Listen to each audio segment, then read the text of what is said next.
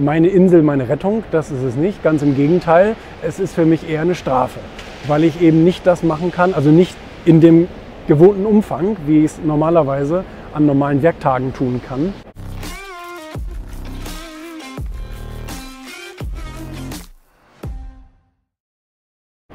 Nee, Feiertage sind für mich nicht gemacht. Also ob das jetzt Weihnachten ist oder Geburtstag oder keine Ahnung, Sommerferien oder so weiter.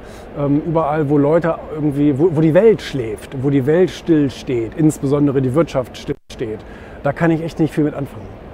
Also das gibt mir nichts, A, das ist jetzt nichts, dass ich sage, oh, endlich ein Feiertag, um Gottes Willen. Meine Insel, meine Rettung, das ist es nicht. Ganz im Gegenteil, es ist für mich eher eine Strafe, weil ich eben nicht das machen kann, also nicht in dem gewohnten Umfang, wie ich es normalerweise an normalen Werktagen tun kann, ähm, weil natürlich eben sozusagen alle auf der anderen Seite schlafen und nicht erreichbar sind und äh, nichts ist machbar und so. Ne? Und das ist sehr, sehr schade. Geburtstage hasse ich insbesondere.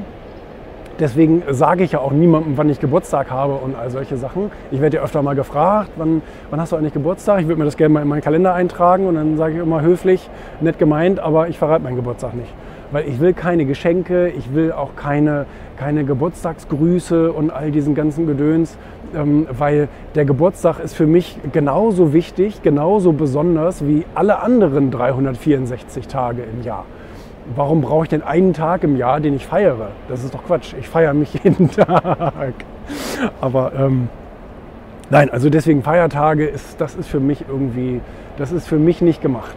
Da, da sitze ich und da kribbeln meine Hände und ich will viel lieber etwas machen und etwas voranbringen, anstatt irgendwie sich irgendwo hinzusetzen und darauf zu warten, dass der Tag vorbeigeht. Das finde ich vollkommene Verschwendung. Das ist total schade.